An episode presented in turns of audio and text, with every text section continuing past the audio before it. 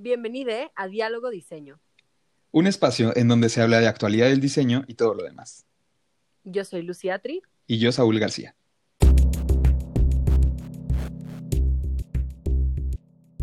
Hola, bienvenidos al segundo podcast de Diálogo Diseño.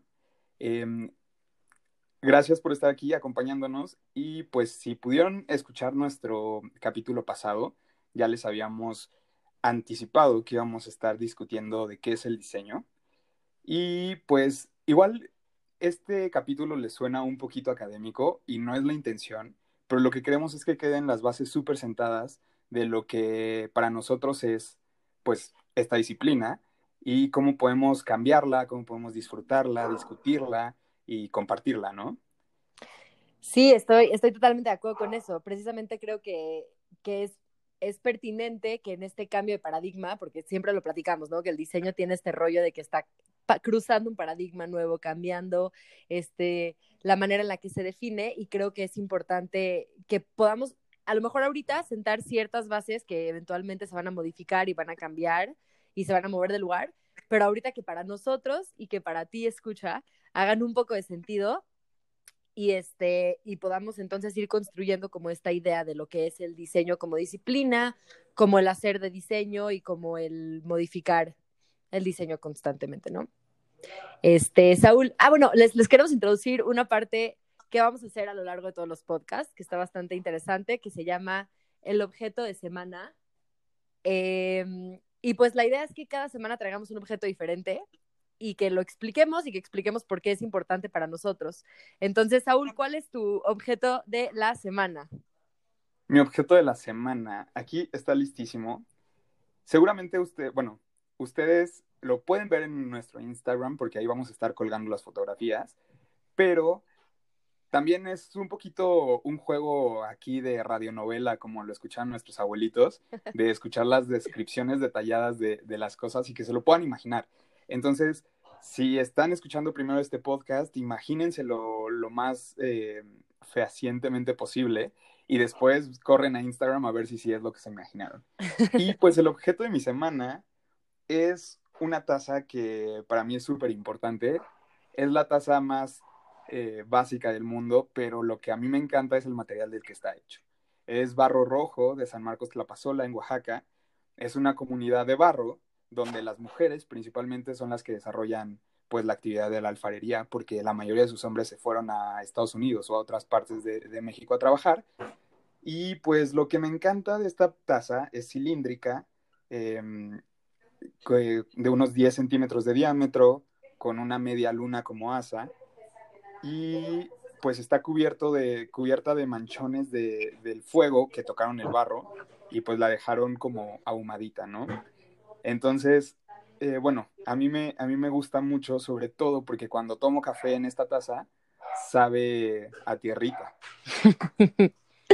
Oye, me encanta esa taza. Yo sí la estoy pudiendo ver. Tenemos perros que intersectan el, el audio. los problemas de grabar en Zoom ya y, sé. en pandemia. Pero es lo bueno, es lo que le da la riqueza al podcast.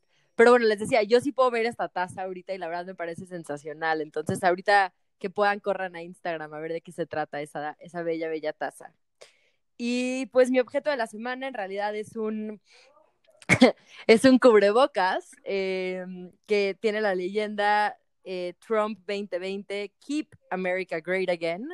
Este, y pues es un cubrebocas negro con eh, un filtro como para, para proteger, eh, no sé, las bacterias de que salgan o que entren.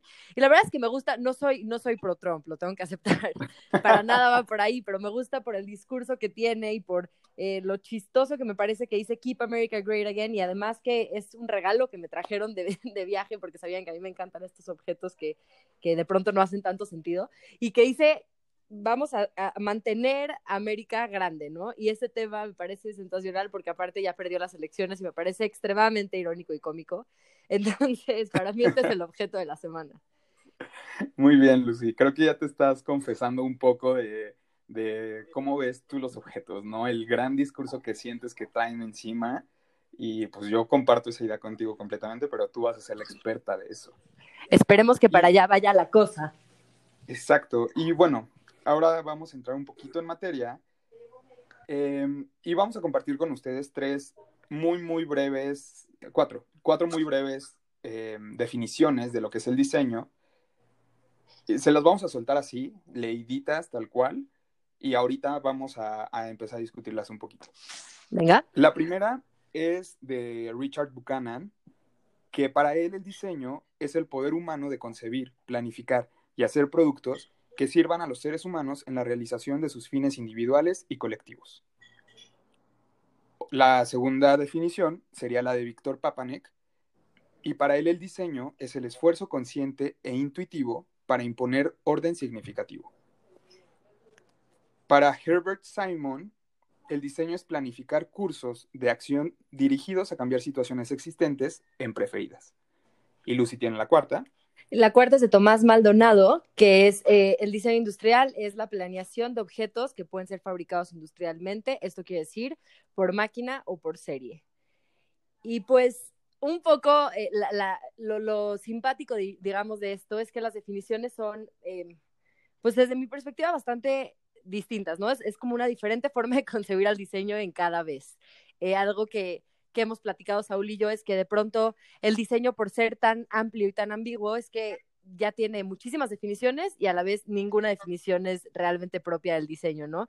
Yo reflexiono mucho sobre la definición de Papanek que dice que, que es la imposición de un orden significativo, ¿no?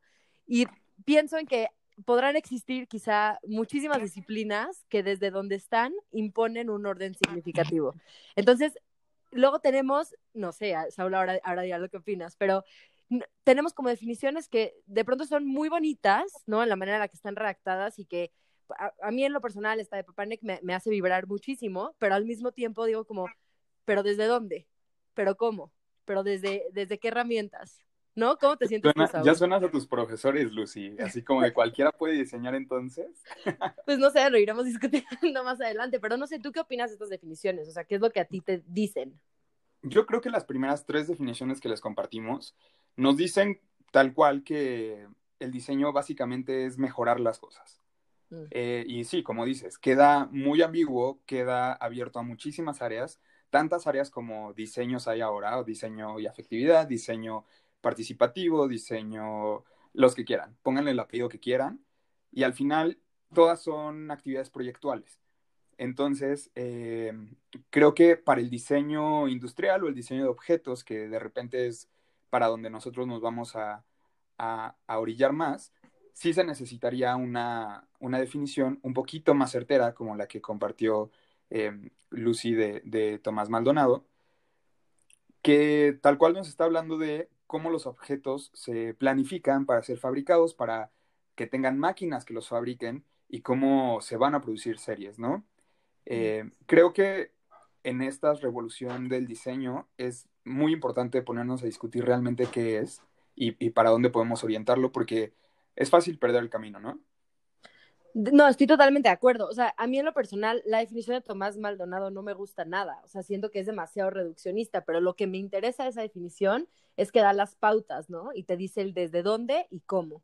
Eh, creo que justo ahorita nos estamos enfrentando a este nuevo paradigma del diseño y lo hemos visto como desde desde como el pensamiento, y quiero decir, desde el pensamiento posmoderno, desde lo que yo creo que es el pensamiento posmoderno, ¿no? Que trae este rollo como de considerar como el sistema y la complejidad y eh, los movimientos de la crisis ambiental y los movimientos sociales y políticos. Entonces ya empezamos a ver como muchas más dimensiones que empieza a tener el diseño, muchas más allá de que es un objeto que es planeado para, para máquinas y series, ¿no?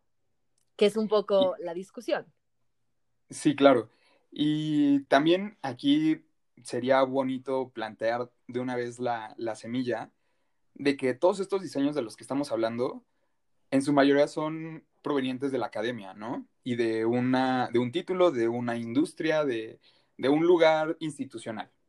Pero más adelante podemos platicar, si quieren, si me lo permites, Lucy, de diseños que no vienen desde allá, ¿no? No, por supuesto. Pero bueno, ¿qué te parece que vayamos eh, adentrándonos un poco en las lecturas que tuvimos esta semana y una de ellas es de Alejandro Tapia, que es un comunicólogo de, de UAM Xochimilco, docente en la UAM Xochimilco, y pues él realizó eh, distintos estudios de lengua y literatura, por ejemplo, hizo una maestría en gestión de diseño y un doctorado en letras en distintas universidades. Entonces, todo esto nos los habla desde distintas perspectivas.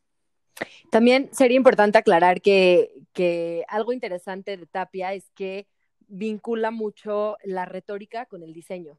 Entonces, desde su posición eh, de letras y de literatura, habla de retórica y la trae a la, dimensión del diseño, ¿no? Y eso le da como una nueva arista. Y precisamente el texto que vamos a estar hablando de él el día de hoy fue publicado en el 2004 y se llama El diseño gráfico en el espacio social. Em, sí, es bastante interesante. ¿Qué opinaste tú de esa, de esa lectura, Saúl? Pues sí, bueno, cabe aclarar que la lectura está, como el título lo dice, enfocada en el diseño gráfico pero yo creo que eh, el paraguas puede cubrir bastantes áreas del diseño. Y tenemos eh, la visión de, mm, Tapia, que pues nos intenta decir que el diseño en cualquiera de sus eh, niveles va a afectar al comportamiento humano, va a afectar la percepción que los humanos tenemos del mundo y sobre todo va a afectar cómo interactuamos con el mundo. Em, él, habla también de cómo poco a poco los diseñadores nos hemos desarticulado de la parte humana del diseño y hemos entrado en, en, especificar nada más las cualidades de los objetos y cómo esos objetos van a estar en un mercado, en un entorno comercial, pero pues ya de repente sí tenemos ergonomía y sí tenemos estética y sí tenemos percepción y todo, pero realmente es en función de una industria, ¿no?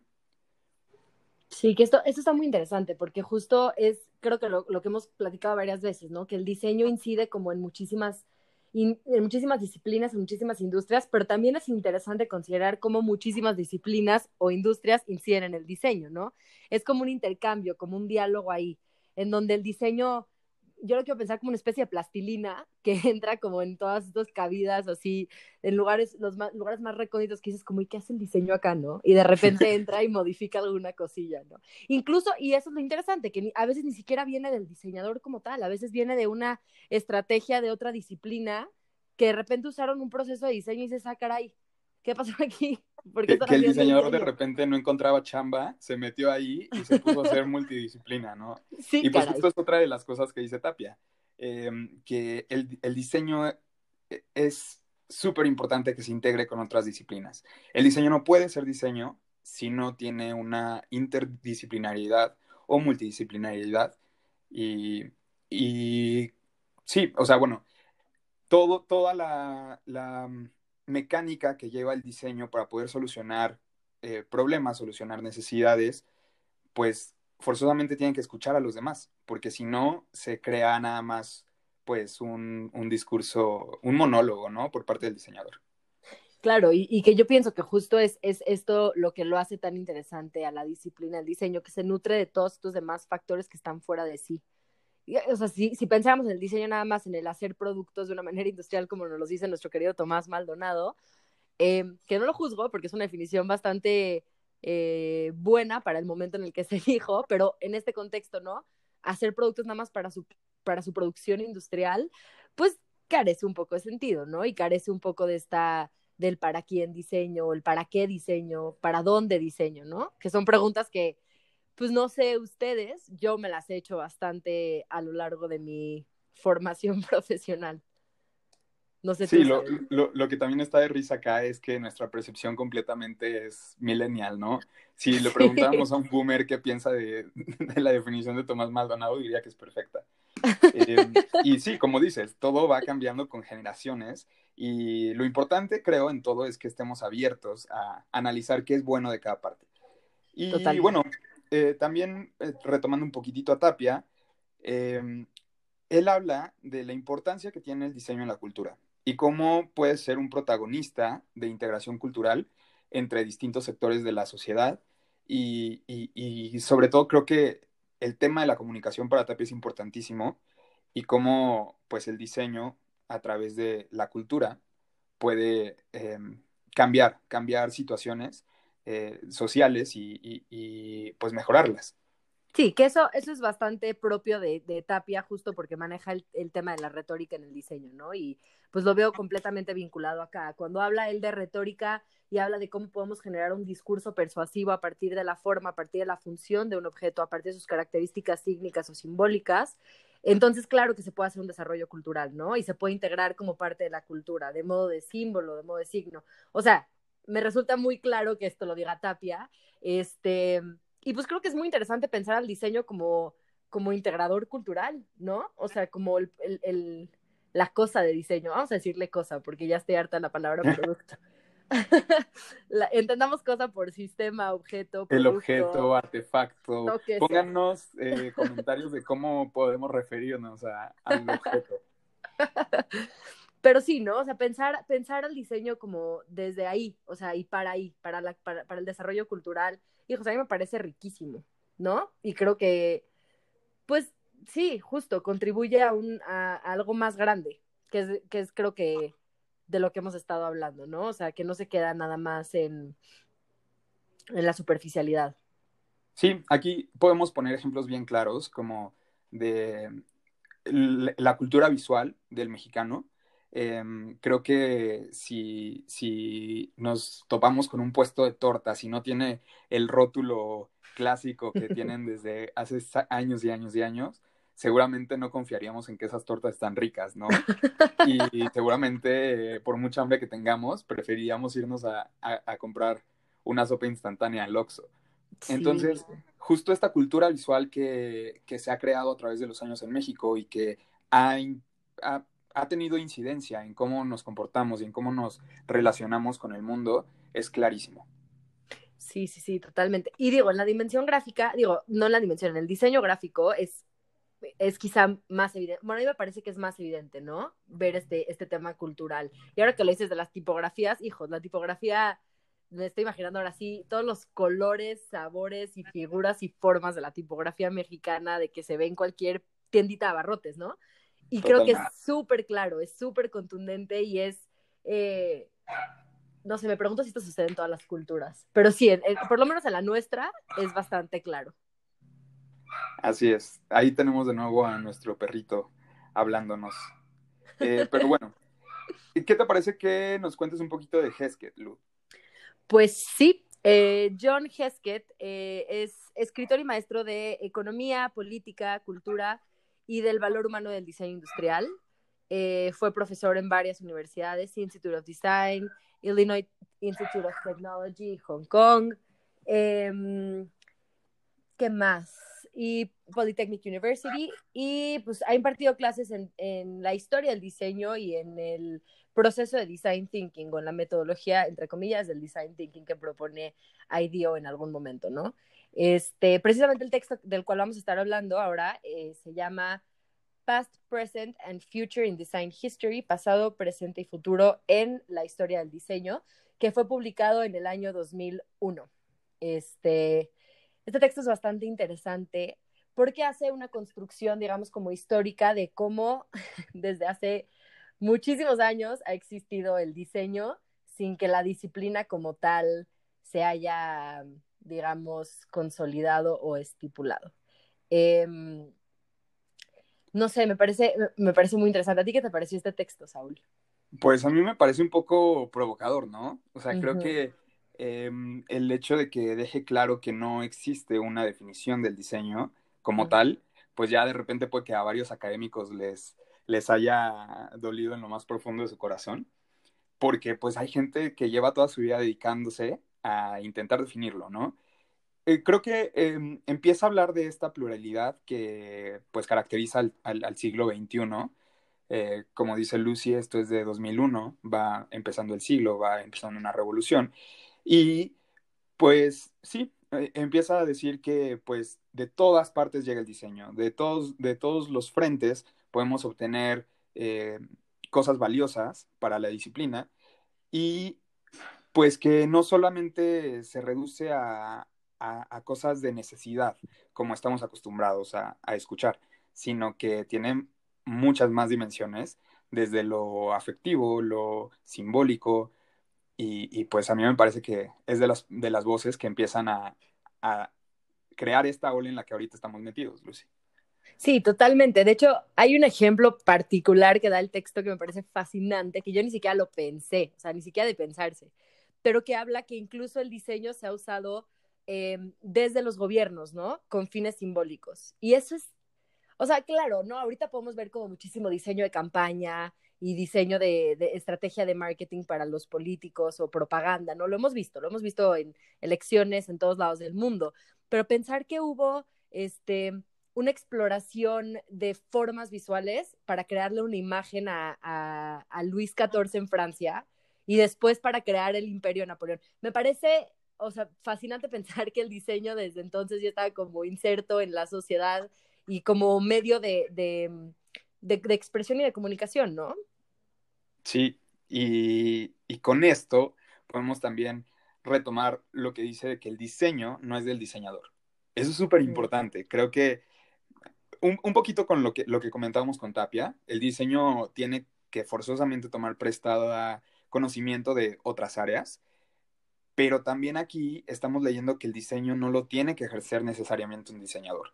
Otras personas pueden empezar a visualizar situaciones que preferirían tener en la vida y tomar acción y cambiar las cosas, eh, ya sea con artefactos, con acciones, con eh, cambios en la comunidad incluso, todo eso es, es diseño para, para Hesket y, y pues sí, lo, lo, lo, vuelve más interesante y, y, mucho más grande. O sea, con, con, esta reflexión podríamos pensar que el diseño está en todas y cada una de las actividades humanas. De acuerdo, no, y, y eso, o sea, por más, digo, yo ahí me gusta lo que dices a nivel teórico, a nivel práctico, lo veo complicado, por ejemplo, en la disciplina de la historiografía o de la historia, ¿no? Que ya después supongo que hablaremos de eso, a mí me encantaría hablar de, del rol historiográfico de diseño, pero a lo que voy es que, y lo menciona Hesket en el texto, ¿no? O sea, el problema ahorita es que necesitamos identificar qué es diseño, ¿no? Y lo estamos identificando a partir de los objetos para poder hacer construcciones históricas, historiográficas, ¿no? Entonces, digo, también podemos decir que el diseño, pues, o sea, no, cuando damos una definición sobre el diseño, nos agarramos a los teóricos que ya han reflexionado sobre el diseño y quizás han agarrado como de procesos históricos para decir, a ver, hemos visto que desde la revolución industrial sucedió esto y a partir de eso tal. O hablamos de la Bauhaus, o hablamos de la escuela de Ulmo, hablamos de estos hitos importantes en la historia del diseño. Pero entonces, si pensáramos, como lo que dices tú, que todos somos diseñadores y que, y que diseñar es un acto de la cualidad humana, no sé cómo lo dijiste más bonito tú, este, o sea, pone el dedo en la llaga, ¿no? Y, y, y, y, entonces ya pone en cuestión estas, estos cortes historiográficos que se han hecho con respecto al diseño, que creo que también es, pues es claro que existen, porque hay, como lo hemos dicho, ¿no? Hay una, hay un cambio, se está viendo un rompimiento de paradigma con respecto al diseño y esto inevitablemente va a empezar a discernir estos cortes historiográficos que han existido desde los últimos no sé, 20, 30 décadas, ¿no? Sí, como que, eh, de, bueno, de, de, lo que conozco y de lo que he leído de la historia del diseño, siento que de repente se nos da mucho el tomar gajitos y analizarlos por separado, eh, sin tener en cuenta toda la biografía que conlleva, por ejemplo, un objeto, ¿no? Sí. Eh, to, to, toda la maquinaria, toda la ingeniería que tiene que haber detrás de un proyecto para poder funcionar y el desarrollo que este tiene con los años de repente podemos pensar que un microondas no tiene nada que ver con, ¿qué te digo?, un comal de barro, pero si te das cuenta por ellos, o sea, bueno, por el comal de barro inició la tortilla, como lo dije eh, por ahí en un lugar donde escribí con la caricia del barro y el susurro del humo de leña. Sí, sí. Y de ahí fue evolucionando, ¿no? Luego pasó a los comales de lámina, luego a los de peltre, luego a los electrónicos que hay ahorita, hasta que de repente tenemos las tortillas de harina que podemos meter al microondas y hacernos una sincronizada sin ningún problema, ¿no? Sí. Y, y, y creo que justo tenemos que poder voltear a ver la, la, la gran, the big picture, perdón, la, la gran imagen, imagen, para tener pues eh, un, una visión sistémica de lo que está pasando con, con, el diseño.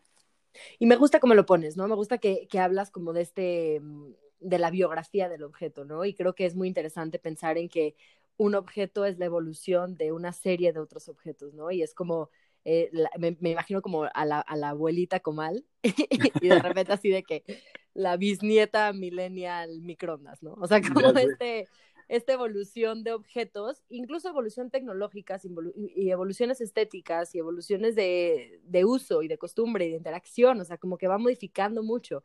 Y esto nos regresa también a la definición, eh, me parece que de Papanek, ¿no? Que, que es regresar a, no, perdón, es de, es de Simon, regresar a construir, ¿no? O sea, construir tus futuros preferidos o tus futuros preferibles, ¿no?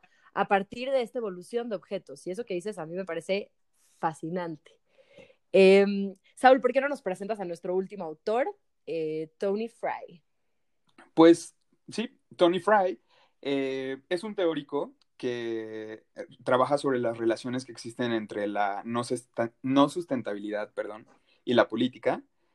Y pues él ha sido catedrático de diseño en diferentes países y ha tenido estudios de doctorado de estudios culturales de diseño, em, igual, en, eh, bueno, en la Universidad de Birmingham. Birmingham. Birmingham. Lo dijiste bien. Ok.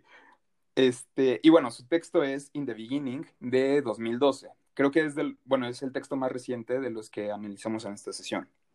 Cierto. Sí, y es, y es bastante interesante porque entonces él introduce este, e, e, este rollo de la ontología.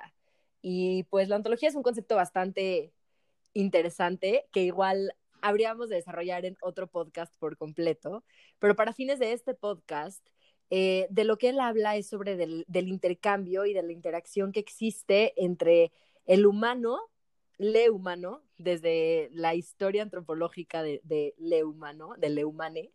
La humanidad. Este, la humanidad, eso me más, de la humanidad, pero estoy pensando en el individuo.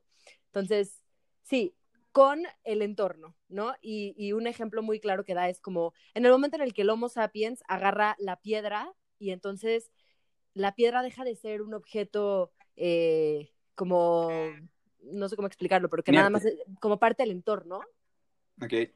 Y le da un uso y le da una función y usa esa piedra para pegarle a un coco y abrir este coco para poderse tomar eh, lo que el contenido líquido del coco.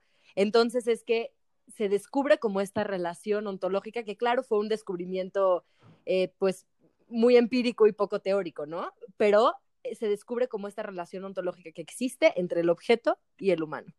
Y nos da también para mucho hablar sobre la dominación y sobre, la, sobre las herramientas y sobre esta cuestión de, de usar algo, ¿no? Que podríamos después ahondar en eso. Pero lo interesante es que habla como de este intercambio que no tiene reglas y que no tiene propósito y que es meramente una interacción entre el humano y el sistema. Así es. Em, también nos da para reflexionar que el humano de repente pudo haber sido informado por otras eh, criaturas sobre cómo hacer las cosas, ¿no? Y eh, esta visión antropocéntrica, antropocéntrica que tenemos del diseño pues se ve claramente reflejada en este texto. Creo que eh, el hecho de pensar que el humano simplemente por accidente descubre cosas puede eh, ser un poco reduccionista de nuevo, mm. eh, pero, pero aquí podríamos debatir pues todos los animales que hacen cosas muy parecidas a los que hacen los humanos, ¿no? Como organización en grupos, jerarquías, planes para casa, Em, no sé, hasta lo, lo, de lo más conocido, ¿no? Los cuervos que usan palitos para sacar insectos de los hoyitos. Creo que todo eso nos, nos dice que en la naturaleza existe ya un, un propósito de quitarle esta pasividad a, a, los componentes del entorno, díganse piedras, palos, hojitas, lo que sea. O sea, ya existe ese proceso y pues justo nos deja ver que los humanos no estamos exentos de eso, ¿no? Somos parte de la naturaleza y parte de estos procesos creativos que, bueno, pues ya, ya les dijimos que hay quienes creen que son muy, muy humanos, hay quienes creen que no son tan humanos, pero estaría bueno que tú me digas qué piensas, Lucy. Pues es que justo si nos, si nos reencontramos con la postura de Fry, él dice que pues estamos en este debate constante entre nuestra parte animal y nuestra parte humana, ¿no? Y que pues habría que ver a quién atribuimos esa parte creativa, ¿no? si es esta parte humana o si es esta parte animal, que es un poco la, la, tesis de este texto in the beginning. Y me parece muy interesante porque pues pensar en usar una piedra para abrir un coco como herramienta me parece algo de instinto, ¿o no? Sí, sí, sí. Entonces... Sí, es, es algo distinto, es algo, bueno, el, el, tal cual usar una piedra para abrir un coco, creo que no es distinto y creo que sí es replicable en, en, otra, en otros niveles de la naturaleza. Lo que creo que es humano, y, y justo Fry creo que de ahí desprende su, su, tesis de qué es diseño, es que el humano lo mejora. Ya. Y entonces, esta piedra que me sirvió esta vez, probablemente no la voy a dejar tirada, sino que me la voy a llevar eh, conmigo para poder abrir otro coco cuando me vuelva a dar sed o voy de plano a sacarle filo. O vi que esta piedra se le cayó un cachito y con ese cachito pude cortar mucho mejor la, cáscara del coco y pues entonces con ese filito pues ya es como la parte crucial de mi herramienta. Eh, y sí, totalmente, creo que eso es algo que, lo, que, que no replica ninguna otra especie. Ya, como la mejora de las herramientas, dices, como esta evolución del objeto, regresando a lo que mencionabas anteriormente. Sí, si hay, si hay por ahí algún eh, biólogo, zoólogo que nos esté escuchando que, que se perdió y cayó en un podcast de diseño, nos puede por favor informar de, de, esto. Claro. Sí, totalmente. Yo creo que me gusta la manera en la que lo propone Fry porque habla de esta, del intercambio. Y creo que eso es muy, muy interesante, ¿no? El diseño como, como un diálogo, como el diálogo diseño. Que como diálogo diseño. Este, y creo, que es lo, creo que es interesante, pensar al diseño como un intercambio, ¿no? Y a veces, quizás esto ya como reflexión final de mi parte, eh, a veces pensamos que, eh, bueno, no sé, a mí en la, en la, licenciatura en particular me enseñaron que el diseño es como todo el proceso de investigación para terminar en un producto, en una cosa, en un sistema, en un lo que sea, ¿no? Y entonces como que veíamos trunco ahí, una vez que ya, ya teníamos el producto terminado, era como, ah, ok, ya está terminado. Y luego me, quedé pensando en que quizá el, verdadero diálogo de diseño ocurre una vez que ese objeto se inserta en la sociedad. Y ese diálogo es, ese intercambio. Y es la ontología del diseño, porque al final al cabo tú, tú como diseñador, desde la postura en la que estás, propones una, entre comillas, solución, entre comillas, este, mejora del contexto a un futuro preferible, entre comillas, lo que sea, ¿no?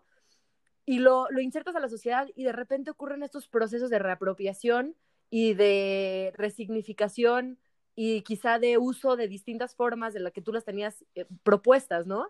Y entonces es cuando realmente creo yo que el intercambio de diseño ocurre, este diálogo de diseño empieza a ocurrir. Entonces yo me quedo con la definición de Fry, a mí honestamente es la que más me gusta, pero ¿tú qué opinas, Saúl? O sea, ¿con cuál te quedas? ¿O con Yo, híjole, no, sí, o sea, creo que yo también voy un poquito con Fry, porque les voy a decir una cosa hace algunos años, cuando iba saliendo a la universidad, seguramente si me hubieran hecho esta pregunta, pues me iba por la parte industrial o por la parte de investigación, como lo mencionas, pero gracias a la vida me he dado cuenta que de repente hay diseños que no, no, son ni siquiera el trabajo de la vida de una persona, sino el trabajo de una comunidad completa, el trabajo de generaciones de, que, que intercambian información. Y de repente negamos estos diseños por el simple hecho de que han estado ahí toda la vida. Pero no nos ponemos a pensar de la tecnología y de la, em, del conocimiento de materiales que implican, por ejemplo, el diseño originario, ¿no? Que en Latinoamérica se puede ver claramente la maestría con la que en Perú hay eh, textiles hechos de, de, lana de alpaca o de, o de llama, que...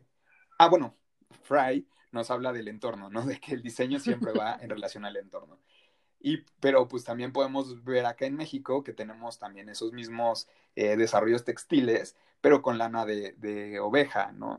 Y bueno, así les podría dar mil ejemplos de cómo hay un proceso creativo, como, como lo dice Simon, que se lo leíamos al principio, un proceso creativo que va dirigido a cambiar una, eh, una situación existente en una situación preferible, ¿no? Y pues ahí está el desarrollo mismo de la humanidad. Si no hubiéramos empezado a diseñar objetos y a, acompañarnos con ellos, no podríamos haber llegado hasta el punto de tener internet por ondas electromagnéticas y, este, y una charla a, kilómetros de distancia. Que ustedes ahora están escuchando. Sí, que ahora están escuchando en, una aplicación diseñada por alguien. Y sí, bueno, yo, yo me voy con, un poco con esa reflexión de que tal vez sí podemos diseñar todos, pero no va a ser el mismo proceso de una persona que está inmersa en el diseño a un diseño que puede que lleve años de, empiricismo poder desarrollar.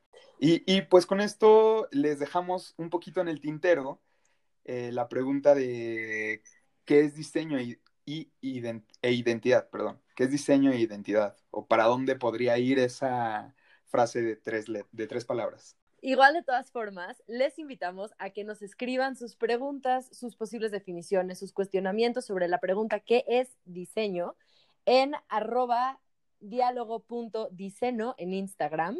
Y pues estaremos igual incorporándolas en este proceso. Acuérdense que esto se enriquece con sus opiniones y con sus comentarios y a final de cuentas, pues para nosotros es una experiencia de aprendizaje, tanto como de enseñanza, así que estamos aquí como para para tocar los temas, nada más comunicarlos y expresarlos desde nuestra humilde perspectiva.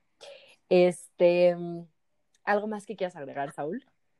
Pues recordarles que nuestra perspectiva es de dos chavos, eh, bueno, Chávez, que, están bastante metidos en, romper paradigmas, ¿no? Pero si de repente ustedes tienen una definición mucho más tradicional, estamos súper, súper ansiosos de poder escucharla porque es una perspectiva que necesitamos. Y de repente a nosotros se nos puede barrer un poquito la, perspectiva tecnológica o, cosas por el estilo.